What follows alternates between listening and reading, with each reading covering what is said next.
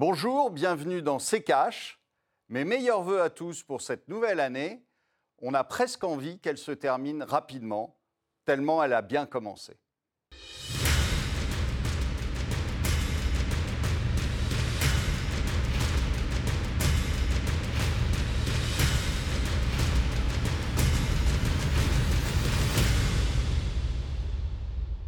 Bonjour, aujourd'hui nous allons vous parler du Brexit. Bonjour Estelle. Bonjour Olivier, bonjour à tous, bienvenue dans ce nouveau numéro de C'est Cash. Le Royaume-Uni va-t-il sortir gagnant du Brexit? Que contient l'accord conclu entre Londres et Bruxelles? Qu'est-ce qui attend à présent le Royaume-Uni? Ce sont les questions auxquelles on va tenter de répondre pendant ces 26 prochaines minutes. Et pour cela, nous serons en liaison en deuxième partie à d'émission avec Liam Halligan, économiste et journaliste économique à la rédaction du Télégraphe. The deal is done, ce sont les mots de Boris Johnson le 24 décembre dernier. Des mots comme un soulagement à la veille de Noël alors que le no deal pesait de plus en plus. Bruxelles et Londres sont finalement tombés d'accord sur le fonctionnement de leurs futures relations. On regarde tout de suite les grandes lignes de cet accord avec le tiroir cash d'Antoine Vassas.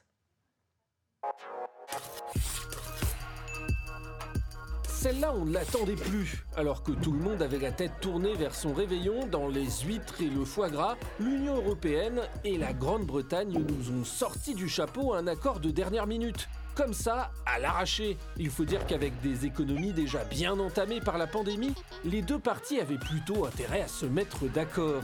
Alors finalement, il y a quoi dans cet accord? On va pas rentrer dans les détails, on préfère être honnête, on n'a pas tout lu, c'est quand même un pavé de 1246 pages. Mais bon, dans les grandes lignes, l'accord garantit des échanges sans droit de douane ni quota, un accès pour les pêcheurs européens aux eaux britanniques, le respect mutuel de conditions d'une concurrence équitable, une continuité pour les transports, ou encore le respect des programmes européens par les Britanniques, mhm. et d'autres petits alinéas en tout genre. Fini par exemple la libre circulation des Britanniques et le droit de travailler librement sur le territoire européen sans s'y installer. Le tout sera arbitré par une sorte de commission mixte qui devra veiller à ce que chaque partie tienne ses engagements. Bref, tout le monde est content et il n'y aura finalement pas de redouté no deal, qui était encore l'option la plus probable quelques jours avant les fêtes peut-être enfin l'épilogue d'un feuilleton qui nous aura tenu en haleine pendant 4 ans et demi. Olivier, il aura donc fallu 4 ans et 3 premiers ministres côté britannique pour venir à bout de ce Brexit. Alors tout d'abord, votre avis sur cet accord par rapport à un no deal Qui a perdu Qui a gagné? Alors je pense que euh, globalement, les Anglais ont quand même gagné. Euh, il, faut, euh, il faut se voir qu'il y a deux niveaux. Il y a un niveau euh, politique, c'est-à-dire que les Anglais voulaient récupérer leur souveraineté et les Européens avaient bien décidé à ce que ça n'arrive pas. Pourquoi? Parce que ça crée d'abord un précédent et puis, secondo, ils il voulaient faire payer les Anglais. Rappelez-vous des phrases euh, du, président de la Commission euh, européenne et euh, même de M. Macron, qui avait dit on va les faire payer, les faire payer durement, parce que c'est une secte l'Europe, hein, donc il ne faut, pas, faut pas en sortir. Donc on, les a menacés, on a, on a tout employé politiquement pour les empêcher de sortir. Et ça, pour le coup, c'est une grande victoire des Anglais. Euh, et puis, c'est le respect de la démocratie. On l'a un tout petit peu oublié dans, certains de nos pays européens. Mais euh, euh, les Anglais ont décidé de sortir et le gouvernement anglais a acté ça et est sorti. Donc ça, c'est une victoire politique. Après, il y a l'économie. L'économie, on, leur avait annoncé aussi les, les, plaies d'Égypte, c'est-à-dire que on allait voir euh, les Anglais jetaient les bébés dans la Tamise et euh, euh, il allait y avoir des queues impossibles pour rentrer dans, le, pays. bon, toute l'économie allait s'arrêter d'un coup, etc. Bon, finalement, on s'aperçoit que rien ne se passe et que tout se passe comme d'habitude, je dirais. Et les Anglais ont signé des accords bilatéraux de commerce avec beaucoup de pays déjà. Euh, ils vont continuer à le faire. Et on va s'apercevoir très vite que ça ne pèse pas franchement sur les, relations commerciales. Maintenant, il faut bien comprendre que c'est sur les biens, sur la circulation des biens et sur la production de biens, c'est nous qui sommes perdants, c'est les Européens qui, qui sommes perdants. Et puis sur les services, vous avez en effet les Anglais qui sont pour l'instant légèrement perdants sur le papier. Maintenant, vous savez, souvent, on a rêvé en France et en Allemagne de récupérer, par exemple, le business de la City je, crains malheureusement être obligé de dire que ça n'arrivera pas. Merci Olivier, on passe tout de suite à la deuxième partie de cette émission. Et pour évoquer le Brexit et cet accord avec l'Union européenne, nous sommes en liaison avec Liam Halligan. Bonjour Liam, vous êtes économiste et journaliste économique à la rédaction du Télégraphe. On est ravis euh, de vous avoir parmi nous. Bienvenue dans ces caches.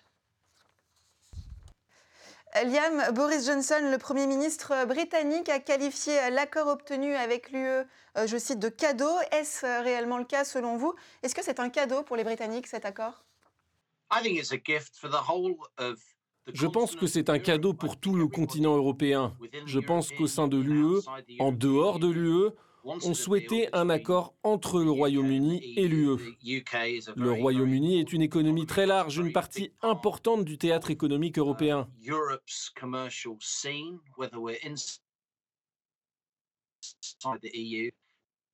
C'est un avantage pour le Royaume-Uni, la France et le continent d'avoir un accord. Mais effectivement, les négociations étaient très compliquées notamment entre le Royaume-Uni et la France. Tout le monde sait qu'entre le Royaume-Uni et la France, nous avons une relation très proche. Nous avons ce que l'on appelle en français une rivalité fraternelle. Je pense que la population britannique et française souhaitait un accord, mais les gouvernements voulaient s'assurer de gagner. Au cours des dernières semaines et des derniers mois des négociations, Emmanuel Macron était très âpre je pense qu'il voulait faire preuve de son pouvoir. Beaucoup de journaux l'ont appelé le petit Napoléon. Non pas parce qu'ils ne l'aiment pas, mais parce qu'ils ne le comprennent pas. Tout le monde sait que les politiques devaient faire bonne figure, et c'est ce qui est arrivé. Des compromis ont été consentis des deux côtés de la Manche. Les deux parties ont quitté la table des négociations avec leurs pantalons autour de la taille. C'est effectivement un cadeau. Olivier, une réaction euh, à ces mots du secrétaire d'État aux Affaires européennes, Clément Beaune. Il s'est félicité chez nos confrères d'Europe 1 que l'UE n'avait pas accepté d'accord au rabais et que finalement on avait moins besoin d'un accord que les Britanniques, pour reprendre son expression. Est-ce que vous êtes d'accord avec ça? Bien sûr que non. Euh, c'est c'est assez facile, une fois que les accords sont, signés, euh, euh, euh, de, se, féliciter d'un accord qu'on ne voulait pas. la France ne voulait pas que les Anglais sortent de l'Union européenne. Donc maintenant que c'est fait, on s'en glorifie et on dit que au final, nous, on n'avait pas besoin d'accord, mais que c'est les Anglais qui avaient besoin d'un accord. Je rappellerai simplement à M. Beaune que euh, nous sommes euh, exportateurs nets, euh, les Français et surtout les Allemands. Surtout les Allemands sont exportateurs nets en Grande-Bretagne et que ça représente à peu près 2,5% du PIB allemand. Hein. donc évidemment, les Allemands, comme, les, comme les Français, n'étaient pas ravis que le Royaume-Uni sorte de, l'Union européenne. Donc euh, maintenant, ça fait, euh, il fait le malin sur, euh, sur les plateaux de télé en disant qu'il a gagné. Bon, c'est comme dans une cour de récré, si vous voulez, c'est absolument ridicule. donc laissons-le avec ces petites, ces petites phrases. c'est le fait est que aujourd'hui, c'est les Anglais qui sont gagnants sur la majorité des points. Sur la majorité des points. Alors, ils ont été obligés de faire quelques concessions c'est une évidence, mais euh, ils, sont arrivés à, signer quand même cet accord, ce qui était euh, au départ euh, loin d'être facile, puisque vous l'avez dit, il y a quatre ministres qui s'y sont essayés et Trois. qui n'y s'y sont pas arrivés. Donc, bravo à Boris Johnson pour l'avoir fait. Et, et aujourd'hui, ils sont gagnants, parce que maintenant qu'ils sont sortis, c'est là que les choses vont commencer. Ce n'est pas un point final du tout. C'est-à-dire que euh, vous allez avoir Mm. en permanence maintenant des négociations, des accords qui vont se, se signer euh, bilatéraux avec des pays, etc. Et donc, euh, les choses commencent, au contraire, plutôt que de finir. Alors justement, messieurs, on va regarder un peu euh, en détail hein, les principaux euh, points euh, de cet accord. Donc le retour des douanes, mais pas de droits de douane, la baisse des quotas de pêche européens, la fin de la liberté de circulation, la fin d'Erasmus aussi, l'encadrement des règles de la concurrence. Liam, peut-être une question sur le, le rétablissement des douanes. Quel risque concrètement pour le commerce et les échanges entre Londres et les pays de l'UE Je pense que le risque pour le commerce est assez minime. La plupart des procédures douanières sont accomplies en ligne. Il y a très peu de vérifications physiques à la frontière. Les douanes se fondent sur le renseignement pour arrêter la contrebande plutôt que les vérifications à la frontière. Ce qui est important, c'est qu'il n'y a pas de droit de douane ni de quota pour le moment, donc le commerce reste plus ou moins libre entre l'Union européenne et le Royaume-Uni, même après l'avoir quitté, donc c'est un grand succès diplomatique. Je ne dirais pas que le Royaume-Uni a gagné, car il y a eu des compromis, comme je l'ai dit. Mais le Royaume-Uni a réussi à obtenir ces échanges sans droit de douane et sans quota. Trade facility with the EU along the, along the lines of a sort of Canada uh, uh, style Ce que ce résultat montre, c'est que beaucoup de journalistes, surtout au Royaume-Uni,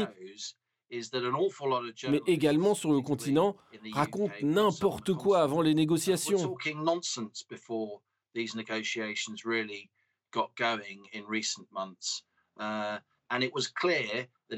Il est clair que bien que l'UE soit un partenaire très puissant, l'UE exporte bien plus vers le Royaume-Uni, comme vous l'avez dit, que le Royaume-Uni vers l'UE.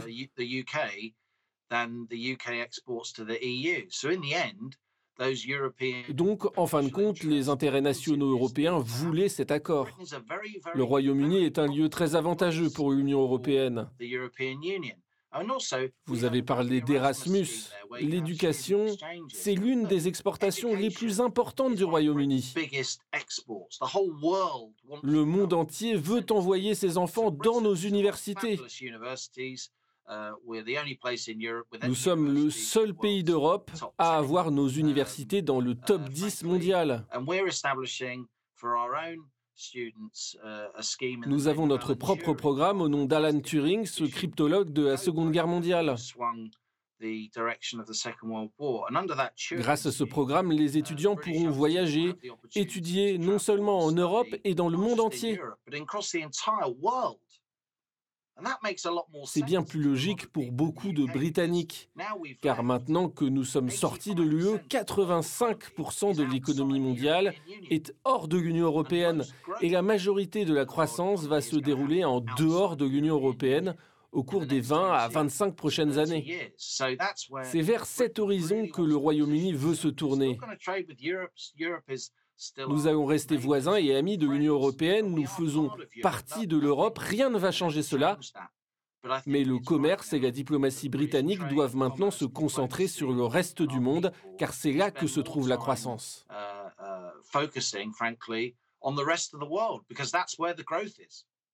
Messieurs, on va marquer une courte pause et on revient dans un instant.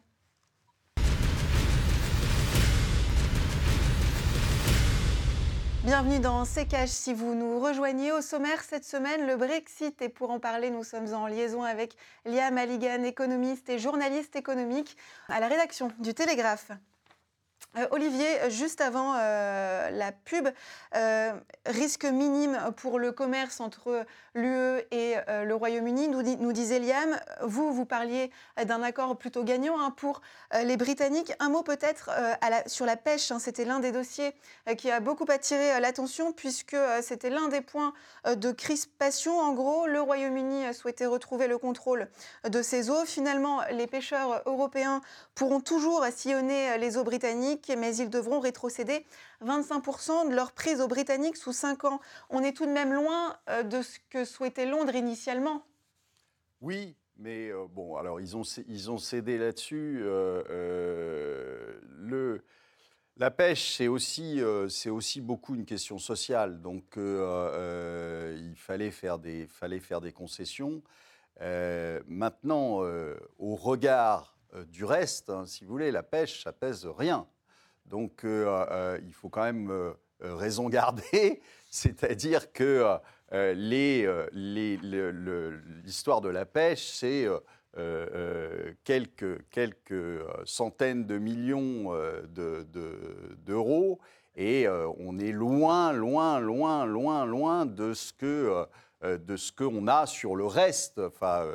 Je pense que Mme Merkel était plus inquiète sur ses exportations de voitures euh, que, sur, euh, euh, que sur la pêche. Donc oui, c'était un problème.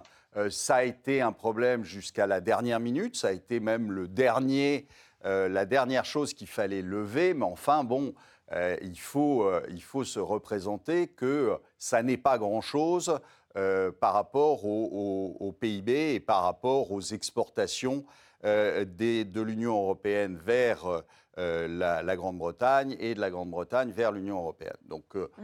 euh, c'était quelque chose qui devait, se, qui devait se régler de toute façon et ça mm. ne, ça n'a pas empêché la signature de l'accord.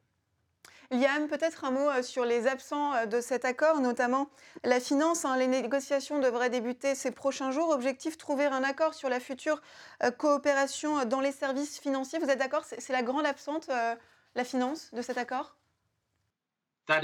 L'objectif uh, est effectivement de trouver un accord de coopération. En matière de services financiers, je pense que le Royaume-Uni a l'avantage. Londres est l'une des deux ou trois villes qui peut prétendre au titre de capitale financière. Euh, Paris, Francfort sont des lieux intéressants et il y a beaucoup de personnes très qualifiées. Mais ils n'apparaissent même pas dans le top 20 mondial parce qu'ils n'ont pas cet effet de cluster dont dispose le Royaume-Uni.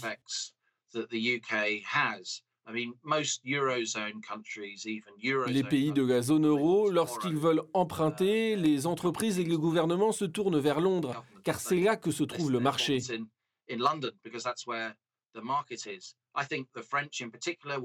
Les Français, je pense, en particulier, vont essayer d'imiter ou de s'approprier une partie des services financiers britanniques. Mais je pense que uh, cela va rester une piqûre de moustique et non un défi pour la suprématie londonienne en matière de services financiers. Le Royaume-Uni est une superpuissance financière et c'est pourquoi nous concluons des accords commerciaux en dehors de l'Union européenne.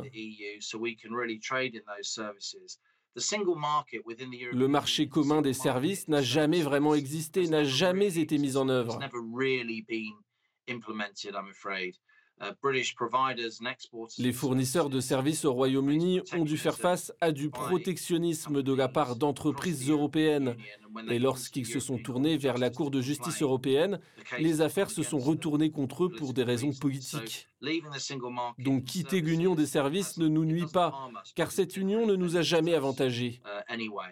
Uh, la City va se rétablir uh, en tant que capitale financière mondiale, la capitale de l'Europe.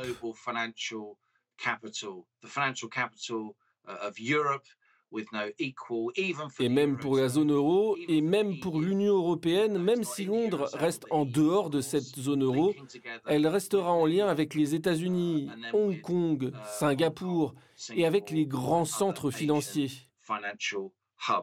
Je pense que les professionnels des services financiers continueront de se rendre à Londres pour y vivre, pour y éduquer leurs enfants, pour y forger leur carrière. Cela ne va pas changer. careers. That's not going to change. Mhm. Olivier, une réaction à ce qui vient d'être dit? Ça fait des années, euh, moi, vous savez que j'ai commencé ma carrière en bourse, donc ça fait des années que j'entends euh, les euh, dirigeants de la bourse française euh, nous expliquer que ça y est, on va récupérer le, business anglais et qu'on allait devenir la première place au, monde. J'attends toujours, ça fait 30 ans que j'attends. Liam, une réaction euh, à, ces mots euh, de Boris Johnson. Nous avons notre liberté en main, il ne tient qu'à nous d'en tirer euh, le meilleur parti. hein. Ce sont donc C'est donc une déclaration de Boris Johnson lors de ses vœux aux Britanniques le 31 décembre 2020. Euh, Justement, comment, selon vous, les, les Britanniques peuvent-ils à l'avenir tirer parti de ce Brexit, sachant qu'on est aussi dans un contexte de pandémie avec une crise économique? Boris Johnson. a prononcé ces paroles parce qu'il essaie de créer des ponts entre différents pans de l'électorat britannique. Certaines personnes pensent encore que le retrait de l'Union européenne était un mauvais choix. Ils ne se concentrent pas sur la finance, mais sur les affaires comme nous. Ils se concentrent sur des notions d'identité. Ce sont des gens qui n'aiment pas le Parti conservateur. Donc c'est la masse du peuple britannique, ceux appelés les travailleurs à col bleu, qui souhaitaient quitter l'UE. Boris Johnson doit honorer ses engagements envers eux. Beaucoup de travailleurs et beaucoup de membres du Parti travailliste, notamment au centre et au nord du Royaume-Uni, ont prêté leur voix au Parti conservateur pour que le Brexit soit accompli. Il doit maintenant se servir de ce Brexit pour créer des ports francs, pour faciliter l'exportation, l'importation. Il doit réagir au fait que nous n'avons plus la liberté de circulation, investir davantage dans les formations afin que les personnes qui vivent ici puissent candidater à ces emplois qui étaient récupérés par les Européens. Je pense qu'il y aura toujours beaucoup de circulation de mouvements entre nos pays. Les enfants allemands ou français vont toujours vouloir se rendre à Londres pour étudier ou travailler. Mes enfants, à moi, vont toujours vouloir se rendre en Union européenne pour développer leurs compétences linguistiques. Ce qu'il faut savoir, c'est que des pays très libéraux comme la Nouvelle-Zélande, le Canada ont le contrôle de leur politique migratoire, ce que le Royaume-Uni n'avait pas. Les sondages montrent que nous sommes un des pays les plus tolérants à l'immigration dans l'Union européenne, bien plus que les Espagnols ou les Français, bien plus même parfois que les pays scandinaves. Liam, rapidement, avant de refermer cette émission, il nous reste euh, deux minutes. Un mot peut-être sur les défis intérieurs aussi hein, qui attendent euh, le Royaume-Uni. L'Écosse euh, qui ne souhaitait pas euh, quitter l'UE, nous sommes résolus à suivre une voie légale et constitutionnelle pour devenir un État indépendant, a écrit euh, la Première ministre écossaise Nicolas euh, Sturgeon. Ça va être euh, un Sturgeon, pardon. Ça va être un défi de plus hein, pour maintenir l'unité du Royaume? Cela va être difficile. L'Angleterre et l'Écosse sont depuis très longtemps dans le royaume. C'est peut-être l'union de pays la plus réussie au monde. Mais l'Écosse n'a pas voté pour le Brexit. Et l'Angleterre et le Pays de Galles ont voté pour. Madame Sturgeon dit qu'on devrait répéter le référendum sur l'indépendance de 2014. Boris Johnson résiste. C'est aussi une des raisons pour laquelle la question des pêches était si importante, car plusieurs grands ports importants pour la pêche se trouvent en Écosse.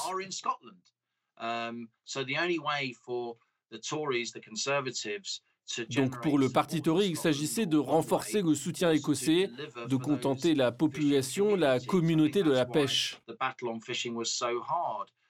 C'est pour cela que les négociations ont été si longues. Les élections en Écosse pourraient avoir lieu plus tard cette année à cause de la Covid. Et si Nicola Sturgeon remporte ces élections, alors on ne sait pas si Boris Johnson lui permettrait d'organiser un référendum. Et c'est aux mains de Westminster, gouvernement britannique. Les Écossais ont déjà eu un référendum il y a six ou sept ans. Et le résultat était que la population souhaitait en majorité rester au sein du Royaume-Uni. Donc je pense que c'est une bataille à venir et un sujet complexe. La question reste également de savoir si l'Union européenne accepte la candidature de l'Écosse. Une affaire à suivre. Mhm. Merci beaucoup, Alia Maligan, d'avoir été parmi nous. Je rappelle que vous êtes économiste et journaliste économique à la rédaction du Télégraphe. Olivier, nous, on passe aux questions cash. Et on commence, Olivier, avec la question de NN. Bonjour, Olivier. Pensez-vous que les faillites et le chômage dû au confinement entraîneront des cessations de paiement sur les crédits immobiliers et donc une chute accélérée de ce secteur? C'est possible. C'est très possible, c'est-à-dire que euh, euh, non seulement chute euh, de ce secteur, mais c'est surtout des difficultés énormes dans les banques. il faut savoir que si vous avez trop de défauts de paiement, les banques ne sont pas dans une situation très brillante. Donc oui, en effet, le chômage va entraîner un certain nombre de défauts de crédit et une augmentation de défauts de crédit. On l'a vu dans tous les, dans tous les pays où, on avait une, une récession énorme. Or là, on est face à une récession énorme. Et contrairement à ce que dit M. Le Maire, ça ne va pas s'arranger en 2021. Donc, euh, au contraire, bien au contraire. Et donc, euh, euh, il n'y aura pas de rebond. Il y aura un petit, tout petit, petit truc qu'on ne peut pas appeler un rebond. Et donc, euh, euh, non, il n'y aura pas de, rebond. Ça veut dire qu'on va avoir un chômage énorme, on va avoir euh, des faillites d'entreprises importantes et, que, et que donc on va avoir des, des de paiement très importants qui vont impacter les banques, qui vont impacter tous les secteurs, et dont le secteur de l'immobilier, évidemment.